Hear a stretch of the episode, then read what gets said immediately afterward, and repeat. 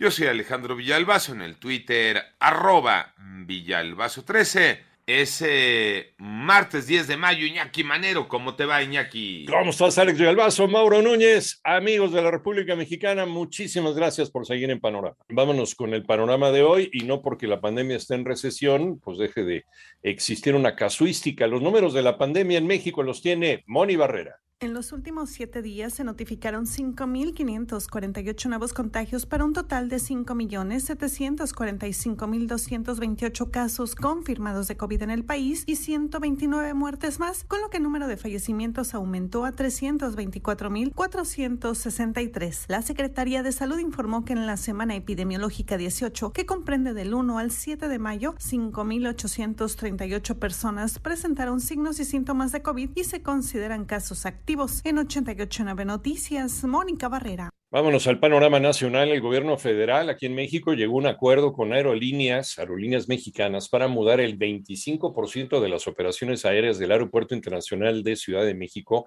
al Aeropuerto Internacional Felipe Ángeles y al Aeropuerto de Toluca. Por otro lado, la Fiscalía Especializada en Feminicidios y Delitos contra la Mujer en Nuevo León informó que se identificó a la persona que aparece en uno de los videos relacionados al caso de Bani Escobar abordando un auto afuera del motel Nueva Castilla. En tanto, en Calco, Estado de México, fue encontrada con vida la joven Carla Casasola, por cuya desaparición se realizó un bloqueo de seis horas en la avenida José López Portillo. Y de acuerdo con habitantes de la localidad de Coyomeapan, en Puebla, elementos de la Policía Estatal habrían emboscado integrantes del movimiento de resistencia indígena con un saldo de al menos dos defensores indígenas muertos, seis heridos y unos trece detenidos. Las eh, periodistas mexicanas Yesenia Mollinedo y Sheila Joana García fueron asesinadas a tiros ayer en Veracruz, por lo que ante estos hechos la Unión Europea reitera su apoyo a este sector que lleva 11 víctimas en lo que va del año aquí en México. Toño Aranda. En el contexto del asesinato la tarde de ayer de las periodistas Yesenia Mollinedo y Sheila García Olivera en Cozoleacaque, Veracruz, el embajador de la Unión Europea en México, Gautier Miñón, reiteró el compromiso de los países de esa región con los periodistas y defensores de derechos humanos en nuestro país para que puedan realizar sus labores con seguridad. Al celebrar el Día de Europa, el embajador de la Unión Europea en México, Gautier Miñón, destacó que en los próximos meses habrá más actividades y acciones relacionadas con proteger a los periodistas en México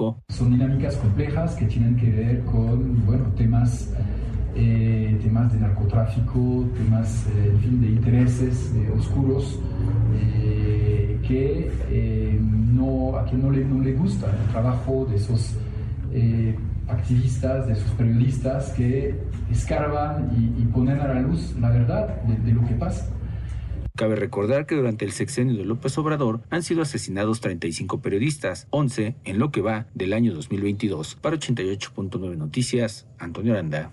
En el panorama internacional, la Agencia Antidrogas de los Estados Unidos anunció una millonaria recompensa para dar con los principales líderes del narcotráfico en México.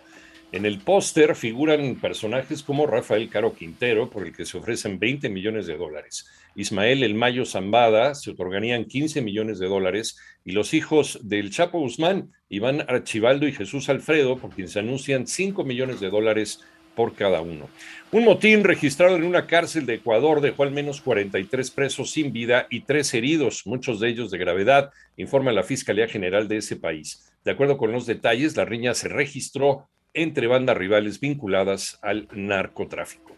Y el Ministerio Cubano de Salud elevó a 40 la cifra oficial de muertos por la explosión en el Hotel Saratoga de La Habana.